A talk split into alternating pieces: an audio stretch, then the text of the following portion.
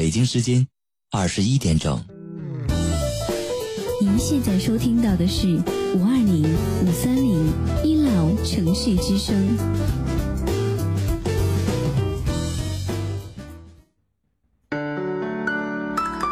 您现在收听到的是五二零五三零一老城市之声。我爱你，我想你，我想你。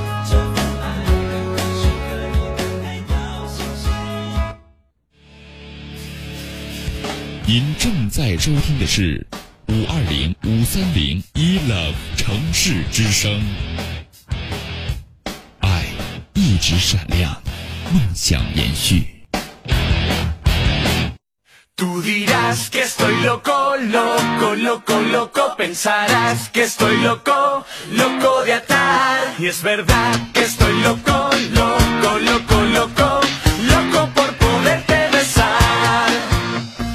Hello，各位亲爱的听众朋友，大家晚上好，欢迎在北京时间二十一点零一分继续锁定五二零五三零一 love 城市之声，在接下来的一个小时里，继续是老 T 携手本档导播盒子为你送上来的吐槽二零一三。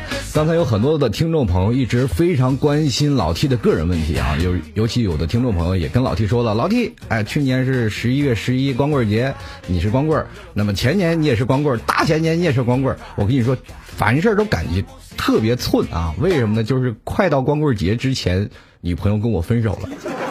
今年我觉得这个魔咒还是能够解除的啊，我觉得今年应该是两个人成双成对。但是刚才有的听众朋友一直在问上档的女主播，说是能否是吧？能否跟我这个凑成一对儿呢？我跟各位朋友说一下，你们就不要操心了，因为我的性取向还是很明确的，我是喜欢男的啊啊，不是。口误口误，喜欢女的。这个关键我是不喜欢男的啊。好了，继续回来啊。然后我们今天继续吐槽二零一三，在吐槽二零一三之前呢，我还是要呃增加一个项目，就是说，在很多的听众朋友，他们会在老 T 的微信公共平台，还有很多的啊、呃包括喜马拉雅的一些平台，都会进行一些留言。在这些留言方面呢，我在每次节目开场之前，我都要来回复一些上一档话题的一些听众朋友的留言。那么上一档的话题，我是在说相亲的问题。那么同样在每个听众朋友在给我回复的时候呢，呃，我都会把它留到下一档的节目来给各位朋友来一一解答，来一一诉说。那因为有很多听众朋友他是听了老 T 的节目当中才会留言。首先，我们来关注一下啊。在我的微信公共平台，有很多的听众朋友发来留言。首先，这位叫做 Richard 的听众朋友是通过微信公共平台，他来跟老 T 说，他说相亲的道路是一直坎坷，那些相亲的对象呢，啊，约好似的，就是用同一个理由 pass 了我，没有正式工作，我已经跌入了绝望的谷底，封闭了自己，杜绝了一切众生。我想问问宿命，我的他什么时候才能出现？我就绝望了。你说，我就想想问你一下，你这位听众朋友，你都把自己封闭了，你还能碰到下一位人吗？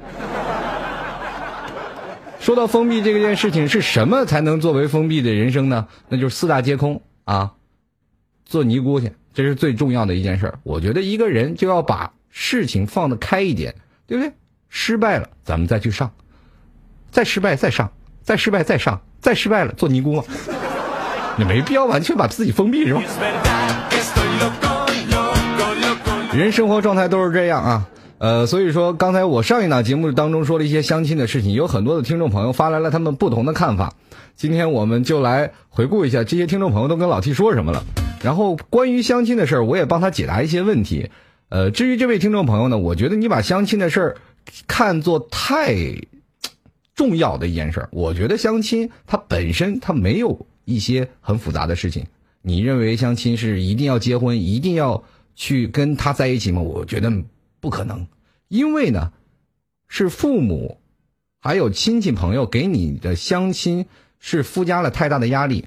在座的诸位，你有没有这样的想法？就是因为你身边有很多的朋友，是因为相亲他们才去找到对象，因为相亲他们才去结的婚，所以它就成为一种定理，就是你要相亲，这个对象一定是你未来的结婚的老公或者老婆，对不对？这一点是不是很错误的一件事儿？相亲我们就是一个彼此认识、彼此认知的一件事儿。就像我在上一档节目当中我也说了，相亲我们也可以把它作为泡妞来处理嘛，只不过是给我们一个多的机会，失败很正常。有人相了二百多回呢，人家还没说什么呢。就是在喜马拉雅有个听众，他说他是相亲姐，大概相亲了二十多回，你看看人家的魄力。还有啊，女子无才便是德。你说一个男人说你没有正式工作，一个女人要什么正式工作呀？对不对？你没有工作，男人还不养了，那说明他太屌丝，未必适合你。你没准相信一个高富帅，啥人啥命，你着急在家里坐着，这个相夫教子也就对了，对不对？还有一件事儿。我们要细细品尝，那些太缺德的女人也找不着男朋友啊！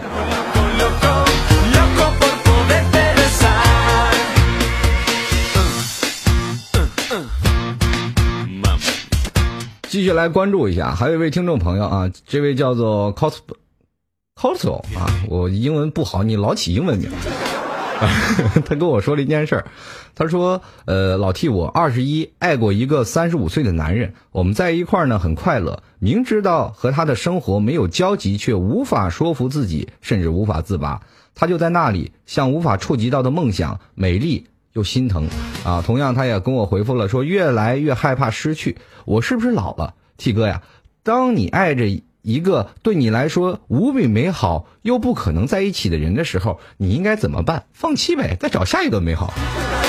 人生活要有很长很长的道路。我们现在不能评价一个人，比如说现在很多的听众朋友对于爱情有一个不理智的行为，就是说一个老牛吃嫩草。比如说一个年轻的小姑娘爱上一个，比如说比较大的大叔。我们都知道现在萝莉有大叔控是吧？都喜欢一些比较成熟的大叔。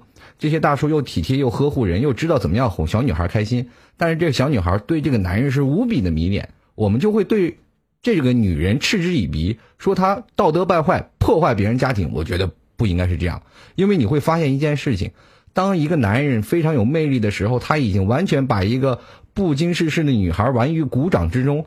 女人是天生性的感性动物，她总有一种先入为主的一个情节在这里，比如说。一个女人，她把所有的前男友或者男朋友作为一个比较级，突然出现一个比他们高高好几个等级的人出现，你觉得这个女人会选择谁？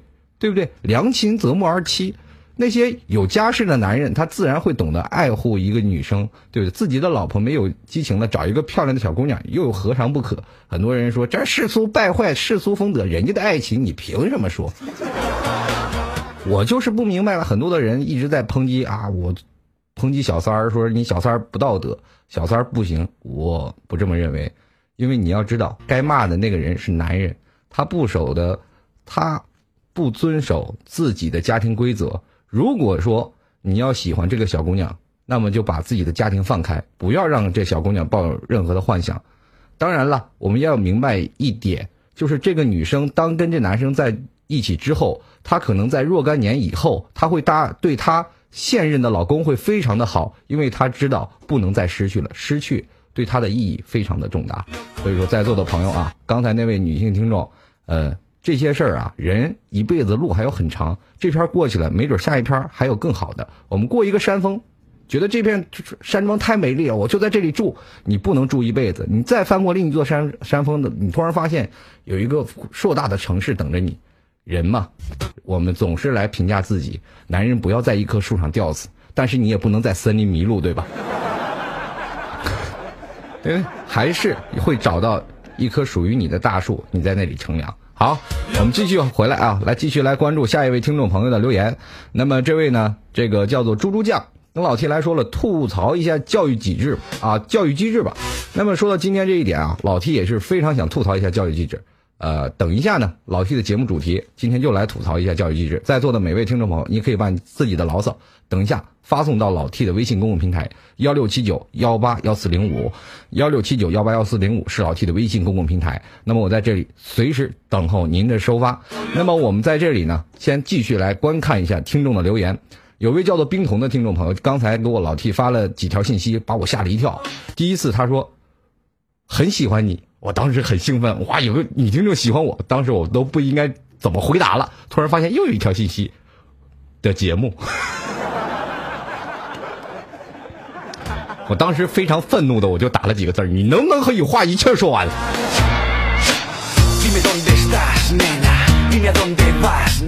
继续来关注啊，还有一位听众朋友，这个叫做吴为啊，他跟我说了一件事儿，说了一条新闻，说是在英国马拉松仅一人完成一个比赛，那么原因是什么呢？就是因为第二名带着五千个人跑错路了。这则消息我我看到有图有真相啊，我认为这件事儿确实让我们很多人会明白一种叫做什么带队行为。我们现在出完出完发现很多的听众朋友在网络上也有这样的排队行为。前两天我们在聊天的时候，哎，保持队形啊，第一个人说什么，第二个人肯定也说什么，不管他对不对啊，这就变成了我们现在的网络的一种形式。比如说，我们在网络当中看到一则新闻，这个新闻不管是真是假，我们肯定会站在第一个角度，第一个人怎么评判我们，第二个人肯定也是照着他去骂，对吧？说多了，他就是变成真的了。中国现在就是一种跟风的形式，比如说你身边的朋友买个 iPhone 五，这是最现在很多年轻人最追上的嘛。曾经出来 iPhone，很多人都要买。那么你不买 iPhone，你都不好意思跟旁边人说话。曾经我有一段时间，我拿着小米，旁边朋友拿着，所有的朋友都拿着 iPhone 啊，甭管是四或四 S 啊，那段时间还没有出五呢，我就感觉我很屌丝。我跟他们没有共同话题，于是乎我也只能进入到排队情节。人生活当中，你突然发现这些逻辑都属于强奸逻辑，你知道吗？所有的人把他的理念灌输给你，如果说你不认同他，那就说明。你这个人作风有问题，思想有问题，或者是你这人素质有问题。如果说，比如说啊，前段时间吵的那个沸沸扬扬的，比如说在那个地铁里去吃东西这件事儿，我想在座的诸位可能都会评价人，这个人他是一点儿都没有公德心，也没有素质的人，对不对？如果说我们把它换作。所有人都在吃东西，那么这个人没有吃东西，那是不是就这个人道德有问题？所以说呢，我们凡事不能一概而论，谁没有着急的时候，对吧？所以说给点体谅最重要。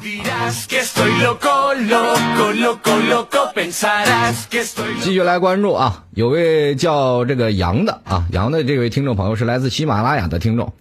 他这样说啊，像你这种嘴巴这么会说，声音又那么好听，这些经验是少不了的。就是说我在相亲，我在说相亲节目的时候，说只要听了你的节目的，啊，听了这个你啊，只要 只要是女孩听了你的声音之后，就会跟你所吸引啊，或者是被你所吸引。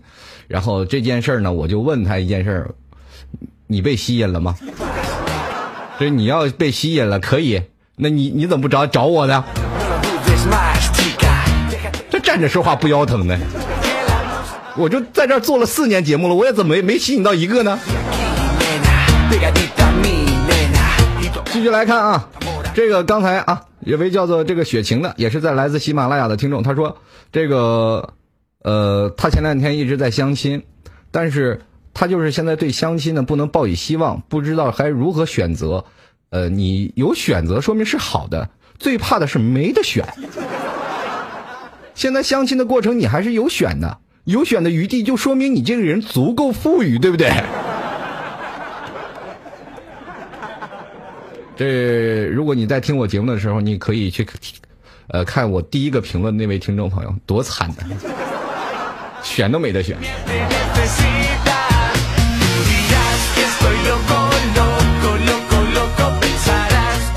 继续啊，来位这叫做凉城小街姑娘莫离，啊，他说了第一次听啊，我觉得相亲不靠谱，大部分都是见了一面，觉得不是自己的喜欢这类的借口啊，这个不深入了解拒绝对方。我有好多朋友，不管男女都有这件事儿，确实是相亲当中的一个诟病。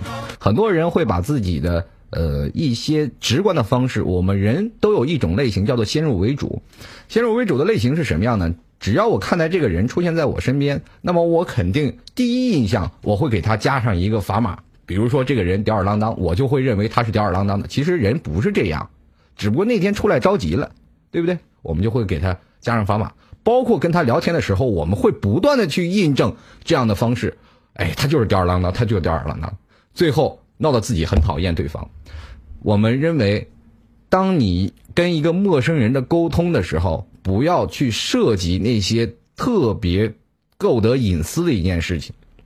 你跟他相亲的时候，你不要去聊是不是喜欢你这个类型，你就不要说聊什么张家长李家短，天天跟你说啊你自己有没有车有没有房，不要谈论这些啊，先谈一些表皮的东西，不伤大雅。我们第二次再来日方长。如果确实你跟你男朋友 OK 的时候，你才会讨论，哎，他有没有车有没有房。我现在跟各位朋友，咱们重新咱们捋一捋。当你有谈过恋爱，我想相信在座的每位听众朋友，作为现在来说，可能没有上初中谈恋爱的人，这算不是很早啊。但是你要是上在大学的人，如果没谈过恋爱，那你多奇葩的一个人。那这些人要谈过恋爱的人，你总该知道，当你找男朋友的时候，你就问他有车有房吗？我怎么那么不信？你就先找一个男朋友，骑驴找马的事谁都不，谁应该都知道吧？对不对？咱们怎么叫说呢？先找一个男朋友，或者一个女朋友，我们先去谈着。如果再 OK 了，咱们再决定以后有没有车、有没有房的事儿。如果说你把一个车和一个房定位成一个女生或者一个男生应有的标准，女生要有正经工作，你们才会在未来的生活当中绝对不那么困难。我想问一下，就算他有正经工作了，人家看得上你吗？所以说，相亲的时候不要太把他当回事儿，不要太把他当成一定要他是你一辈子对象。人都结了二十多年的人还是离婚的，你更何况你现在还相亲第一天呢，对不对？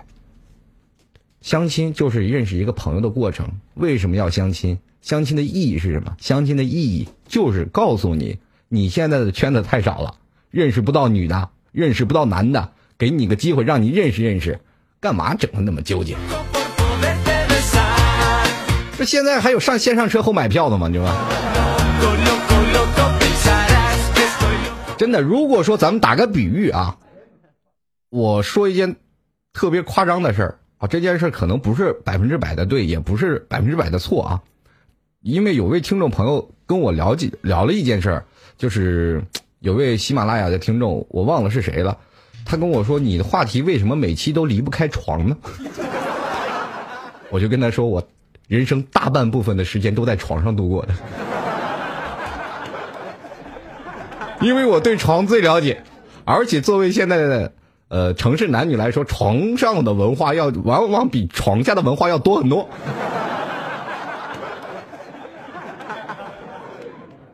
现在的男女搞对象，其实百分之六十左右都为床在奋斗。”你在买家具的时候，你永远是床最贵，你就仔细去想想吧。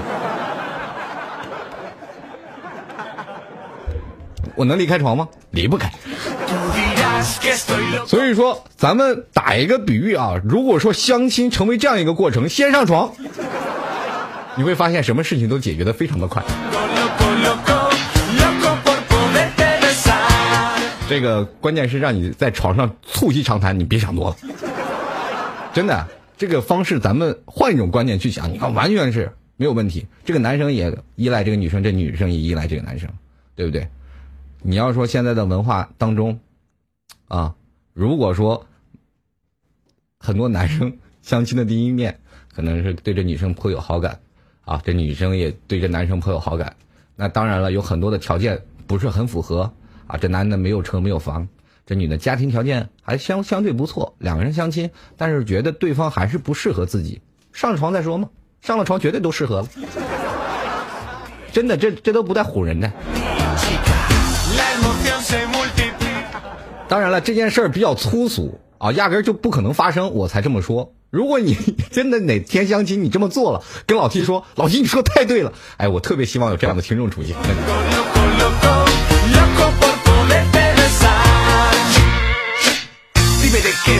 继续来关注一下啊，还有一位听众朋友呢，他的留言呢，这个是两个听众朋友啊，在喜马拉雅他们留言的时候，有人互相的去喷了。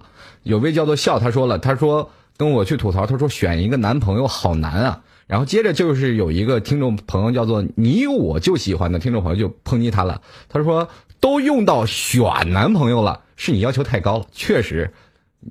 现在的女生都说找男朋友太难了，你都选上了，那没办法，对不对？所以说，用词儿一定要得当。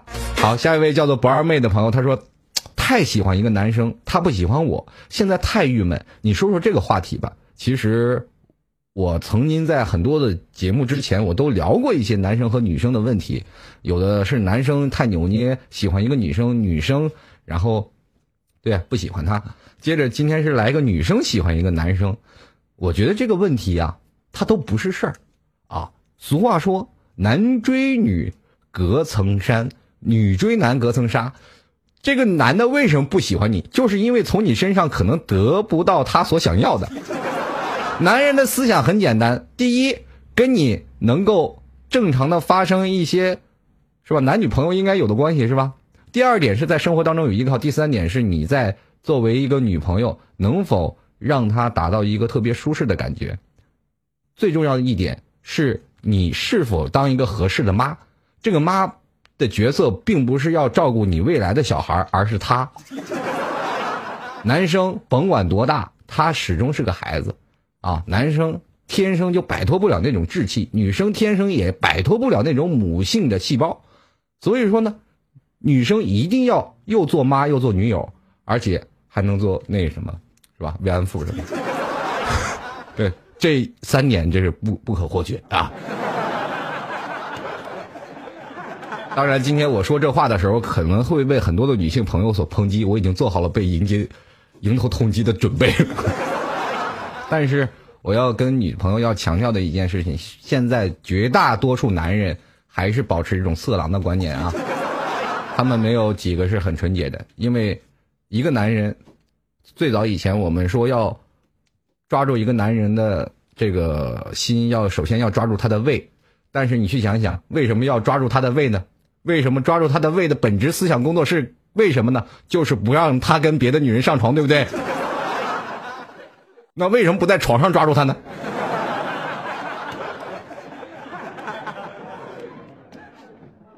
这个问题就是说，中国的教育事业太含蓄啊！当你说了这么多年，很多的女人都被荼毒甚深，但是你去现现现在去想想，哪个女人下过厨房啊？不应该说哪个女人下过厨房，应该是很多的女人现在都不会做饭。社会的观念体系形成了这样的一种素食关系，什么样的素食关系呢？就是快餐文化。我们在上班的时候，很少有人去做饭，天天去在外面吃，导致于呢，男人和女人都不会做饭，男人和女人都不会做厨房。那么厨房可以改造了，改造成另一个浴室，或者改成一种情趣室。现在这社会，你去问问你周边的女朋友，说抓住一个男人的心。先要抓住一个男人的胃，这样呢，你的男朋友才不会出轨哦。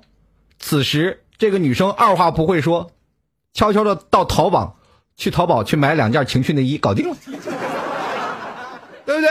现在男人就是这么好哄。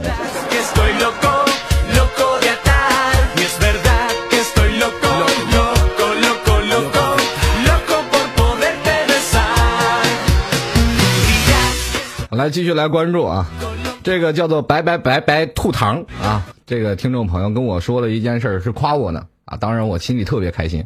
他说这个又帅声音又好听的真不多，当时我也回复他了一句，夸我帅的人也不多，太有眼光了，像这种听众。有的听众朋友听了我四年多，没有说我夸帅过，真的。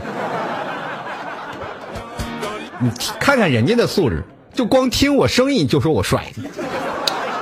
人嘛，一定要懂得感恩。当你们听我节目听了这么长时间，是不是偶尔也夸夸我？真的。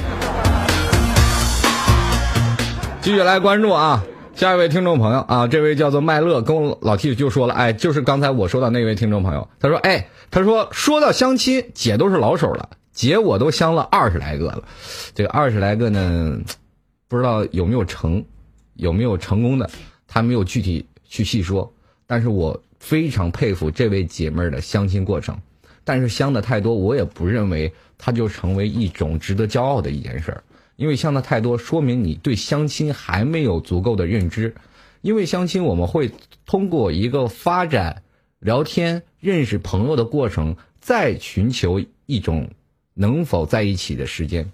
在座的诸位，你要想到相亲的一件事儿，我上一期节目主要是没有提到这件事儿啊。相亲，你最重要就是要跟他认识，然后互相了解，接着你再去追他。不是说两个人对在那儿，如果 OK 了，王八看绿豆对上眼了，你觉得这相亲相三百多回，你能相会相到一回吗？所以说，打动人心的就是蓦然回首那一刻。当真正有一有一刻的温暖去打动这个男人的心扉，或打动这个女人的心扉，当然会有一人主动一方再站出来去追她。追人的过程是不能避免的。在座的诸位，你想想，爱情当中能偷懒吗？根本偷懒不了。如果说很多的女男生和女生，尤其是这样的思想方式，可能对于呃那些相对来说文化程度相对来说不是很高，但是可能又急于让他们去找老婆老公的人，我身边有很多的听众朋友是发生过这样的事情。比如说，有的是在农村啊，有的是在这样的一个情况下，觉得哎。到了男大当婚女大当嫁的时候，就要给他们介绍相亲。相亲了以后，两个人就结结婚生孩子了。我不知道他们的爱情是什么，他们到最后他们自己也很迷茫。我们不知道爱情是什么呀，就呼凑凑合合过呗。但是有的人就要追求爱情轰轰烈烈。现在你去想想，哪个人的爱情来来之不易的，就是非常容易。就是我的爱情就来的很容易，我一相亲，咔，OK，你就孩他爹生。嘎狗好过就完事儿，那你觉得爱情还有什么用啊？谁还要谈恋爱呀？谈恋爱多累呀！咱们都一直等到二十八岁，或者是等到你要结婚的时候，赶紧相个亲，结了完事儿了。为什么一定要把这个恋爱一个长期的过程，要把追人的这个环节要取消掉呢？在座诸位，你有没有想过，就是相亲的过程当中，一定要。有一个相互了解，然后再去追求这个女生的一个过程。如果说你没有追求这个过程，你还叫什么男人呢？你就指望着相一次亲就要跟他过一辈子，那可能吗？不可能，还是要两人多多了解一下，认识一下。为什么我前档节目当中我要说，一定要两个人通过网络的方式再聊起来，再通过相亲再见面的时候，你会发现好很多，对不对？因为网上都搞定了吗？在网上聊的就非常投机，就差见面那那什么了吗？当然了，如果你要把网上这一块，也就是说我们前期的接触先刨掉，我们就直接见面，然后一一杆定输赢。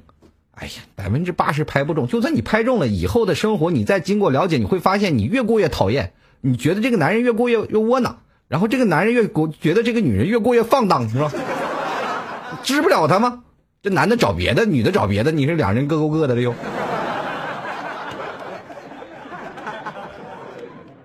爱情的不美满是有很多的细节存在的，很多人也跟老 T 来说，他们的爱情可能不是很美满。但是对于我来说，有的人的爱情也，并不一定啊，他就不是不幸福的，因为爱情有个过渡期嘛。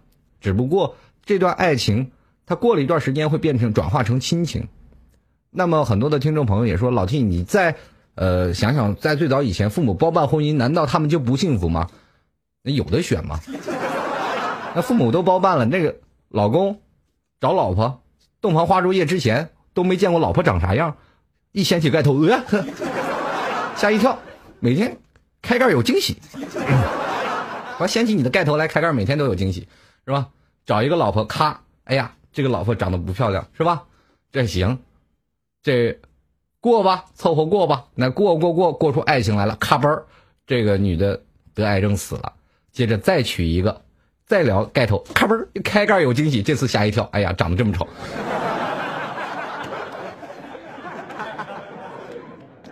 过去的人去哪儿说理去？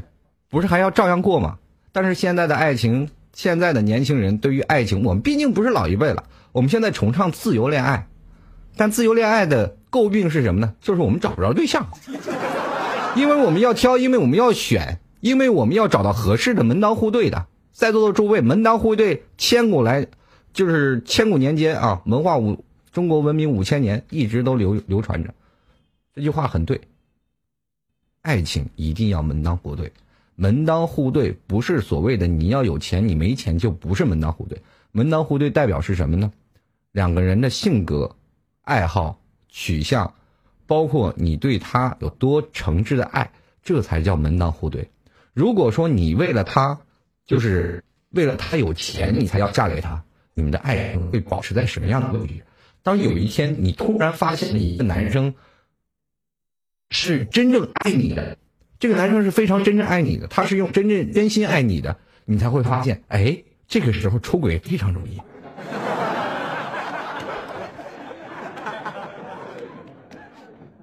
跟大家来聊一下，就是在刚才听众朋友，这个叫做艾特听众朋友送给老 T 的这么多的这个礼物啊，非常现实的一件事是在深圳啊，有这么一个村子啊，叫二奶村。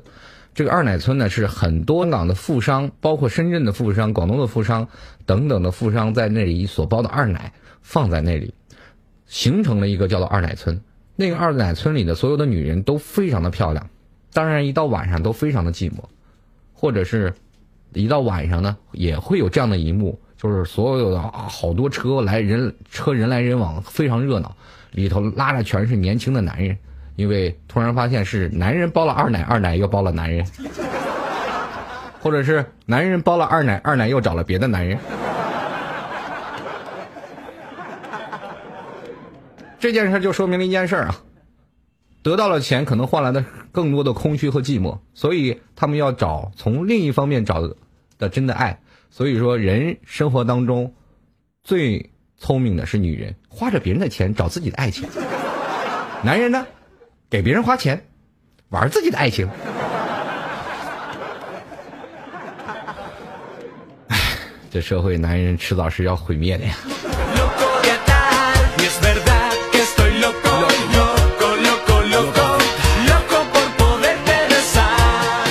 好了，今天继续回来啊，呃，二十一点三十二分，这个一半的时间留给了我们今天的听众朋友的留言。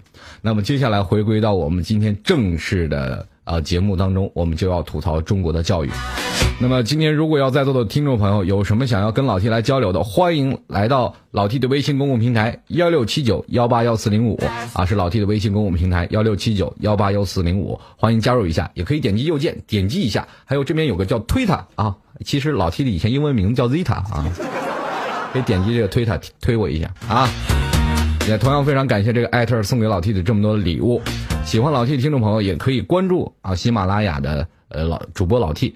在那里呢，可以收听到老 T 的所有的前面的节目的录音，因为有的时候很多听众朋友他们不了解，哎，老 T 的节目录音在哪里？直接去喜马拉雅啊，百度一下喜马拉雅，找到主播老 T 就可以找到我了。这个刚有位听众朋友叫做海里布啊，这个可能就是小时候老师没有教育好。你说怎么说呢？老 T 你天牛了，天上飞牛吗？那叫吹牛好吧？叫太牛了啊！今天来看啊，这个听众朋友，这个说到教育体系呢，还是要回想到小的时候，我就觉得特别坑爹呢。就是为什么会坑爹呢？在于中国的教育体系跟外国的教育体系不是太一样。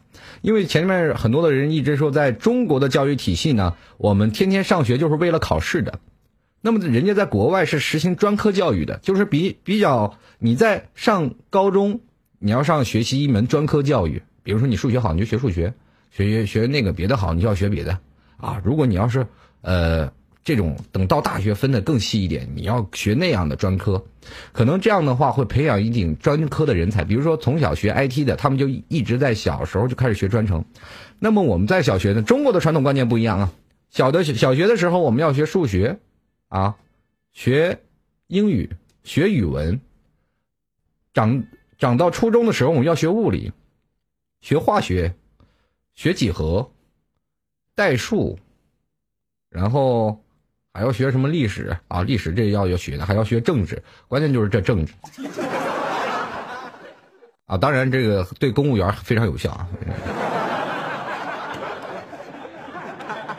到了大学的时候，我们就分的太多了，哇，五花八门、锅碗瓢盆系各种全都有，我们就开始选择自己的学科，什么注入注入爬虫类啦，什么什么这个。金属分解剂了啊，机电专业了等等，反正都有很多的专业供我们去选择。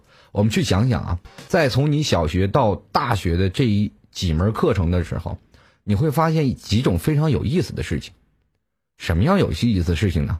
来分析一下。当你在上小学的时候，你会形成这样一种观念：老师跟你说一加一等于一，它就是一定等于一的。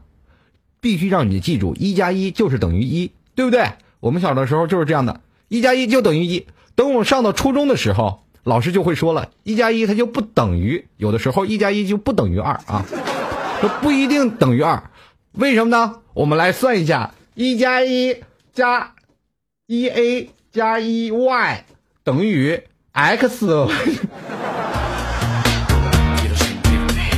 啊，这这个我就不细说了，因为我们都是被代数荼毒甚深的人。那么到了初三的时候，你化学老师又又告诉你，一加一不等于二啊。开始什么钙锰铝三甲了等等就开始来着。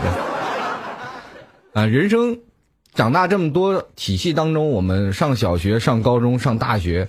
每一种教育体系，我们都是在不断的考试，不断的考试。老师会给你在期末考试当中形成一种强烈的意识，就是你在期末考试如果排不到全班前几名，就说明你学习不好，对不对？你哪怕英语考一百分，或者是你语文考一百分，你别的考二十分，你说明这个孩子就是学习不好。这帽子就一定要扣上。我曾经小时候出现这样的一种情况，我在上。小学的时候呢，我的一个小学老师，呃，我不应该去评判他啊，因为确实是在我心里造成很重的阴影，因为我觉得为人师表就是流氓师表啊。这个数学老师应该是教的全学校里应该是比较高的，就是应该是教育体系比较高的一个老师，但是呢，这个人的口碑非常不好，他在评论一个学生的时候一直在说你学习不好，比如说像我。平时学习吧，我都不愿意去学，但是一到考试的时候，他每次要撵我，考试不及格你就滚蛋，考试不及格你就去别的学校。结果每次我都及格了，这每每次都八十分九十分，特别的好。小时候嘛，一加一，二倍二加二，背一下不就 OK 了吗？那班主任撵不了我啊。等到三年级的时候要分班，要多出一个班啊，我就成功的把我撵走，撵到五班了。啊，在那个时候我的学习还真是真是低下了啊，就是因为不再受他虐待了。放松了，这结果就是，啊，开始喜欢玩了。在中国的教育体系当中，老师教育你一定要学会什么呢？所有东西都要死记硬背，没有开拓思路。我们真的在小的时候，如果说你把一个东西拆开了，就说明你这个孩子太淘了，你完全不懂，仍然会发现小的时候我们在小的时候没有培育到任何的体育机制当中。为什么中国国足一直挤不进去呢？从那段时间的五十二一直踢到现在的八十三，就世界排名啊？为什么中国的体育教育教育机制也有问题？在南方发展国家啊，学生有的学生爱打爱闹，但是他学习不好，但是这种学生会被列入特招生，在小时候就开始培养。但是我们中国一般都是在中学才会发现你的魅力，而且只是百分之一的男生，因为其实百分之九十九的男生或者女生。老师，呃，他们的家长啊，老师都要告诉他们好好学习，天天向上，长大做祖国栋梁。哎，小的时候就是这样啊！你再打再打再闹，小的时候我仍然记得我身边有一个哥们儿啊，就是一个小学同学，太亏了。为什么亏了呢？就是小时候我们的体育老师要揍他，拿根棍儿追不上他，就这样。这个学生你没有给保送到体院去，我觉得这个学生太亏了，真的。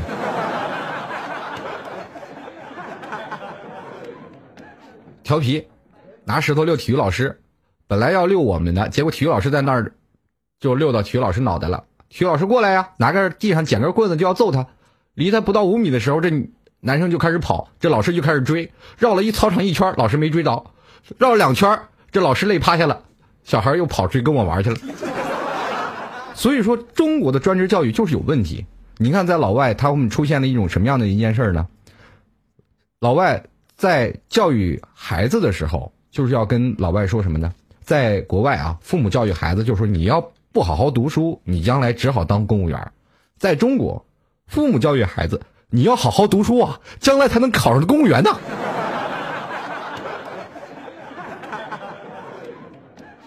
当国家公务员会形成了现在中国传统观念里最好的职业，因为是铁饭碗，而且你还有众多的一件事啊，就是众多的一件事，就是你考上公务员还能获得什么样的，比如说什么保障啊啊各种的保险什么各种的福利，但是我们现在去想想，在座的诸位啊，被当代教育荼毒甚深的人，比如说像我小时候，对吧？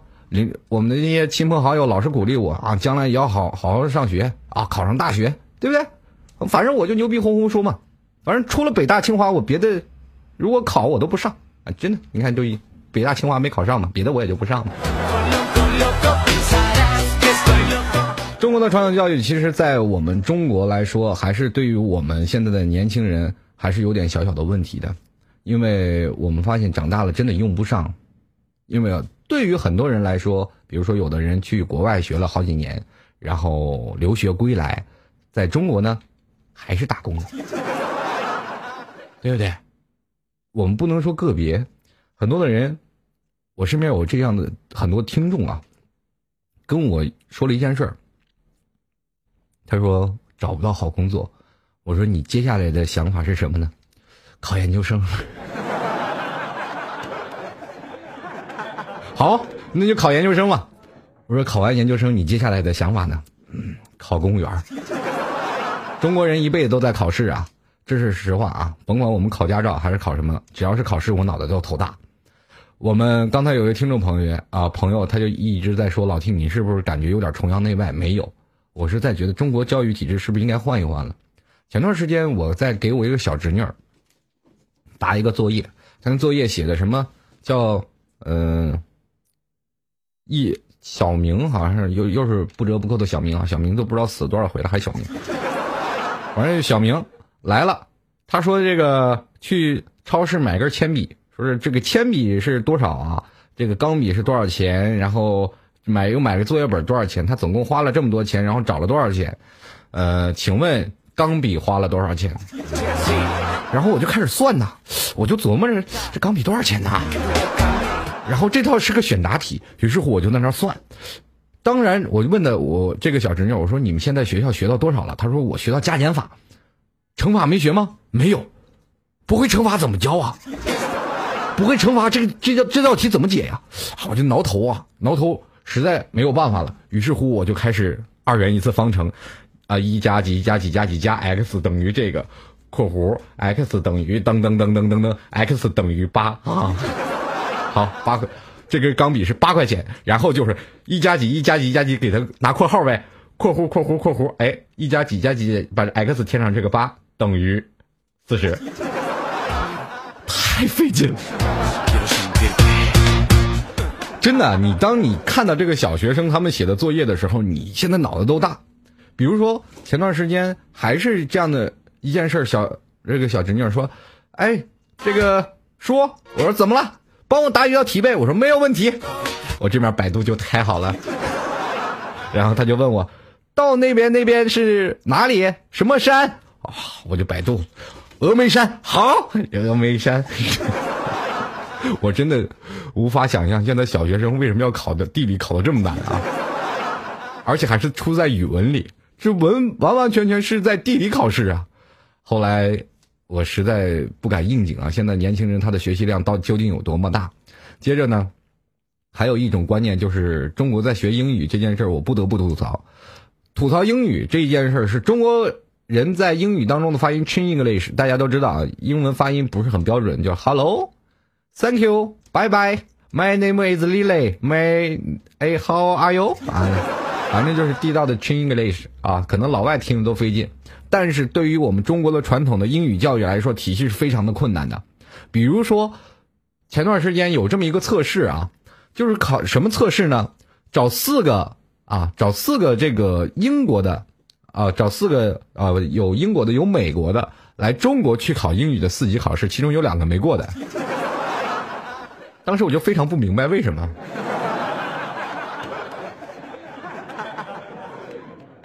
如果我们出现这样的一件事啊，这个美国在学中文，我们去考，我们几个去考中文的话，考语文，我们会不会也不行？比如说，上面写了一一边一堆这个是吧？一堆中文，咱们就写着，哎，今天你去哪儿？明天我去哪儿？我在什么地方？然后让你用中文给他翻译出他的意思，我不会吗？你就说文言文我也能翻出来呀。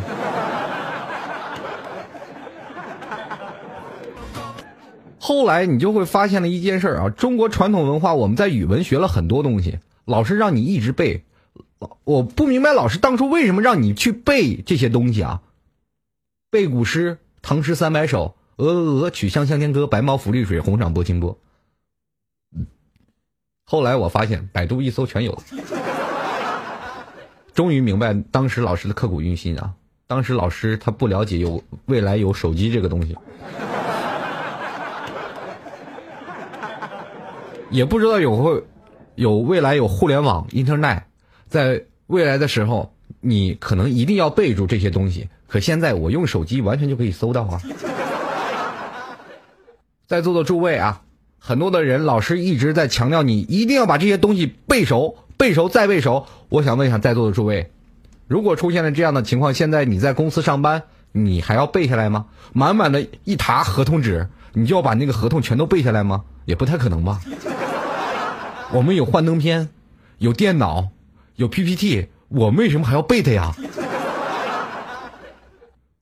所以说，这个现代的科技观念不用的话，又开始用古老的去背这些东西。过去我记得老师有一段时间让我背一首古诗，特别有意思啊，这让我一生都很难忘怀。这个古诗呢，我就背了开头，凡事我就背开头啊，背了个开头，后面都忘了。可能这个在座的诸位，你们也经历过这件事儿。其实背一件事儿特别难，对于中国的一些传统的古文啊，比如说“唧唧复唧唧，木兰当户织”，是吧？这个呃，什么木兰是？我现在还也就记得“唧唧复唧唧”了。什么什么东市买骏马了，西市买鞍桥。我反正这个木兰诗开头，我就记住了开头，我没有记住结尾啊。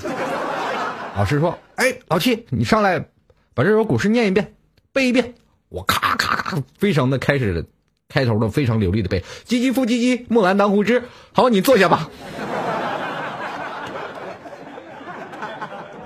老师说了一句话，让我到现在一直非常的呃感动。哎，你看开头都背的烂熟，这后面肯定不用背了。下一位。嗯，所以说什么事儿啊，一定要背的很熟，在前面一段背的很熟。老师因为没有办法就把它全部背下来，那么越磕磕绊绊，越磕磕绊绊，老师又让你背啊，这就是老师的传统观念，先入为主。人生活当中，呃，有很多的同学可能经历过这样的老师和那样的老师的一种概念，我生活当中也是碰见过。在现在传统的观念当中，我们在座的诸位可能因为现在的互联网 Internet 逐渐的出现，我们现在。写字儿好的学生是越来越少了，我仍然记得我身边的一堆的朋友啊，写字儿写的非常的难看啊。就比如说写个意向合同书，他们说我们能不能用电脑打？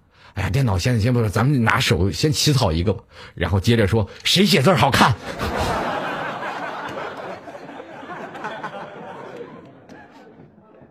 I don't know。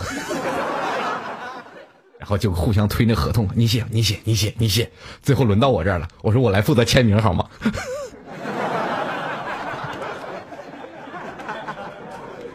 然后突然发现几个人啊，商讨的协议一条一条拿笔都记下来了，一条一条一条都记下来了。好了，今天在座的成员签名，哇，一个个签的跟明星似的。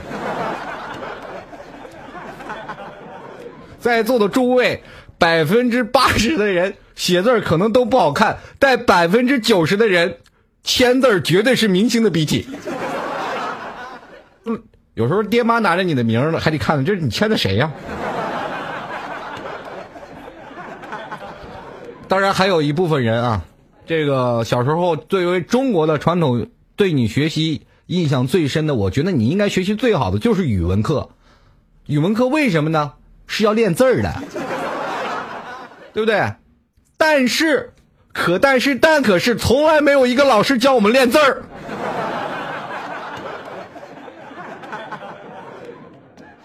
我特别想开一个笔体课啊。后来我就非常的不明白啊，说这些人为什么写字这么好看？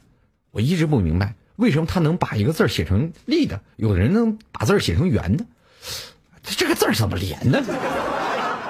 不一样啊！有的人他就是因为写的多，墨水多，他就会写的多。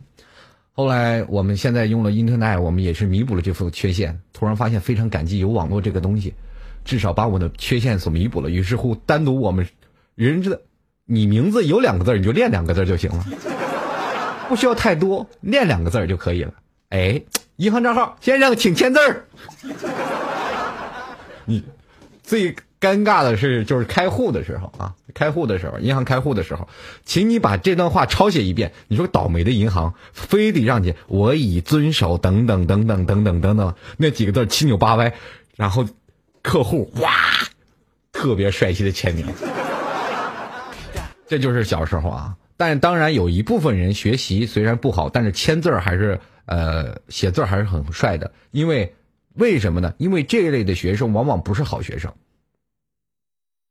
这就是说到了我身边的一个朋友。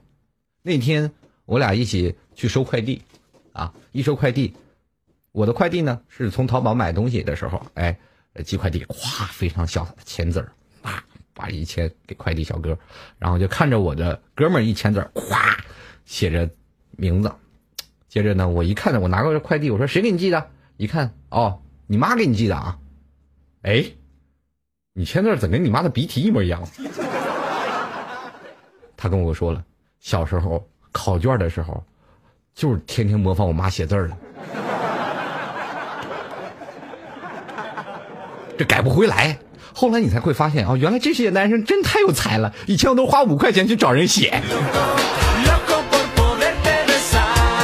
人生活状态其实学习当中能刺激这些学生呢当中的一些事儿啊，我们要明白一件事儿，当代的教育可能给我们传统的教育不是很多，但是还有一件事儿，我说的是传统教育，比如说像你教英文啊、教数学、教英语等等这些事儿，但是我想问一件事儿，现在很多的中国的学习传统。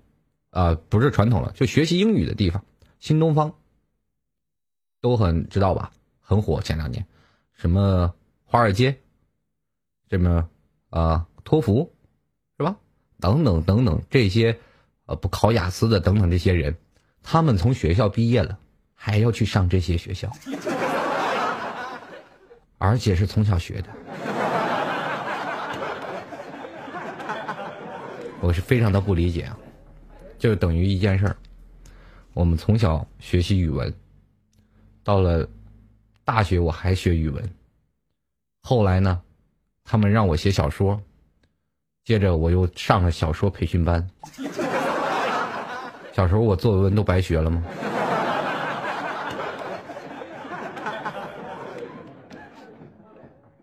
我就不明白啊，为什么很多的朋友，我身边有个朋友。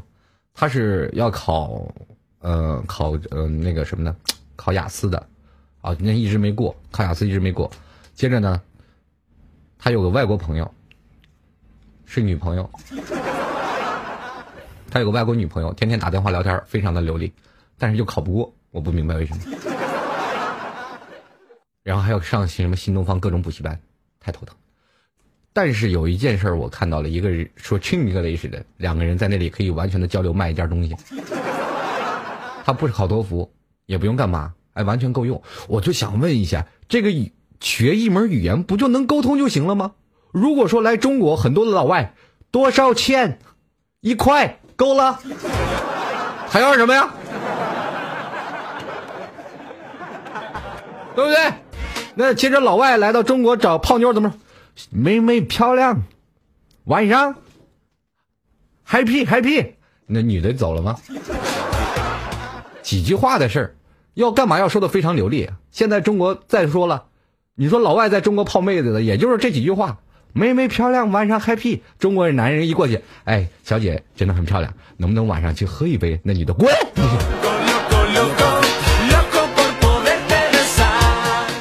这不是种族的问题啊。关键语言不清晰也是一种魅力，对不对？你不要说中国人说普通话说说的特别好，你要把一个人就是说交流交流的特别好，你把一个交流的经验特别好，你中国人说话你都地方和地方你都交流不畅，你怎么去说呢？比如说你到了上海，到了广东，到了广西，咱就不说那些大城市，大城市人可能会说普通话了啊，都已经有说会说普通话了。当你真的到那些比较啊，每个城市它都有村，比如说你到上海，比如说它有六灶啊啊，或者是等等闸北呃闸北这边那些老人们，他们不会说普通话的，就会说上海话，你能听得懂吗？听不懂，对不对？那你去广东呢？咱们先不说啊，咱们先不说深圳啊，因为在广州这个城市是非常富有地方色彩的人，他们在说肯德基的时候，你去肯德基买东西，他都会问你用广东话去说的啊，粤语去说的。这个时候你不会广东话，你难道用英语跟人交流？How much？啊？这个二十五，对不对？那如果就是说你到一个偏远山区，你跟老头交流，你也交流不畅。你中国的语言你都没学机，你学什么老外的语言呢？而且还要考那么难，我觉得中国对于英语方面，只要能交流，我就觉得可以了，对不对？到老外了，你去说话是一定要说到地道的，非常的标准，非常的流利，而且你要学习到美国的一些的造句文化，你就让每一个老外去学学文言文，吓死他们。他们懂什么叫唧唧复唧唧木兰当户织吗？什么叫知乎者也板砖乎啊？这人生活的状态，我们要是有用的，咱们就去学，而且现学都赶趟。学英语，如果要是真的能学对话啊，就是比如说你跟一个老外能正正对话，两年足矣，啊，你要正正八八八九的去学，两年就足矣了。那我想想，我们从小学上大学，这个时间是十几年的时间，苦读十几年，在古代八年寒窗，考取状元，考取举人，那段时间都是公务员开始当官了。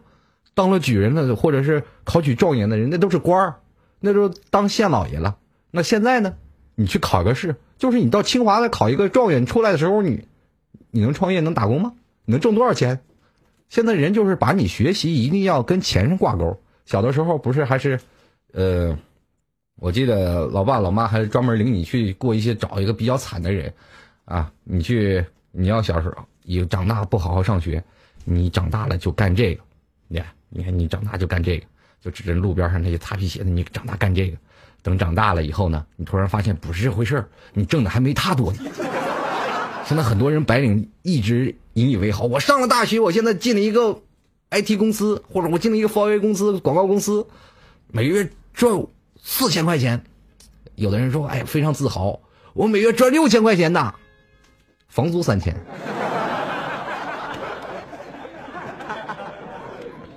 对，啊，哎，擦皮鞋你一月擦多少钱？一万，有那么多吗？你卖鞋油啊？然后有的人说你还，你你要长大不好好学习，你就当民工去吧。你现在民工每天挣的都比你多，人每天日结一百，一天一百五。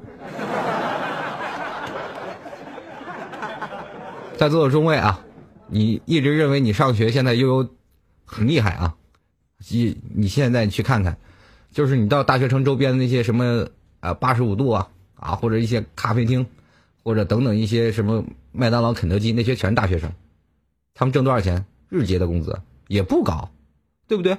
不要把自己认为学习学好了就可以。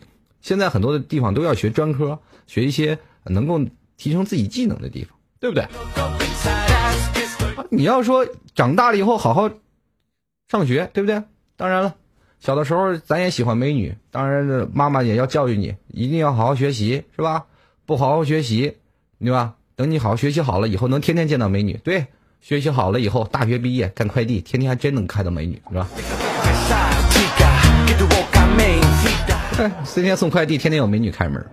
好了，今天这个二十二点整了，老 T 节目也要接近结束了，非常感谢各位朋友的收听。如果喜欢老 T 的朋友，呃，可以等一下下调到老 T 的直播间。同样，今天是非常感谢今天辛苦听老 T 讲节目的听众朋友。如果喜欢老 T 的，欢迎关注喜马拉雅，来喜马拉雅找主播老 T 收听。加入到老 T 的微信公众平台幺六七九幺八幺四零五，呃，在这里也非常感谢每位听众朋友的呃守候与聆听。我们下周一晚上二十一点与大家不见不散。非常感谢我们今天的盒子啊，为老 T 呃一直忙活了一个小时，各位。